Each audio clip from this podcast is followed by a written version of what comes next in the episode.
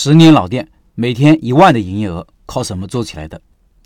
社群里这位老板的店已经开了十年了，生意做得很不错，老板经验也丰富。不过他现在开分店却犯难了。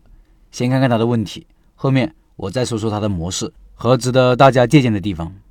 老板说：“老陈，我的店已经开了十年了，线上现在有四个微信号，每天很稳定的营业额在一万左右；线下实体店每天营业额在两千左右。”客单价在五十五到六十左右，从来没有做过活动，就这么卖货。明年想在我们县城开两到三家实体店，打造出一个有影响力的品牌。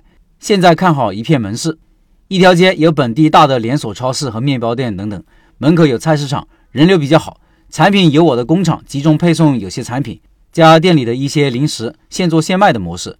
现在我就是害怕店里没有人流量，因为要全雇人，也怕做不起来。我看网上那片人流量不错的。就是不知道有什么方法，看看周围小区的消费水平。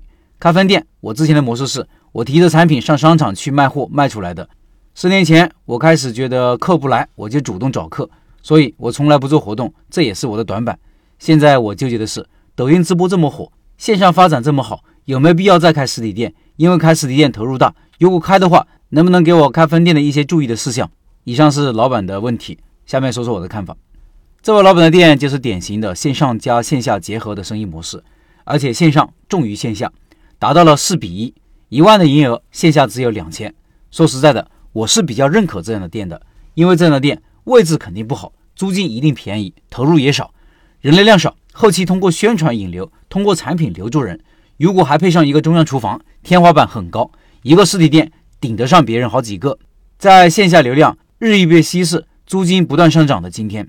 这样的店铺一旦做起来，生命力更顽强，经营方式也可以更加灵活。因为线下店能影响的范围就一公里，但是线上的潜力要大很多，起码辐射三到四公里，潜力大了好几倍。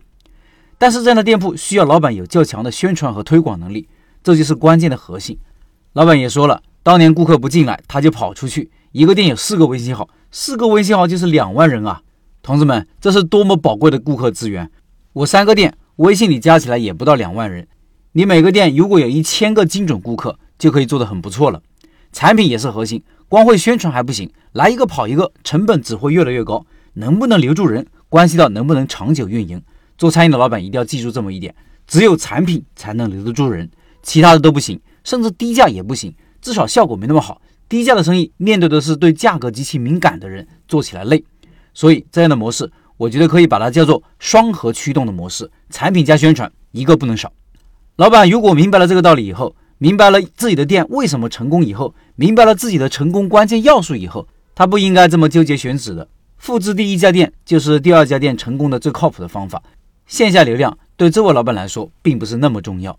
同理，要不要做抖音也没必要纠结。你是靠线上起家的，为什么不做呢？一代人有一代人的信息接收方式，之前是微信，现在是微信加短视频，多了一个引流工具，多好，拿起来用就好了。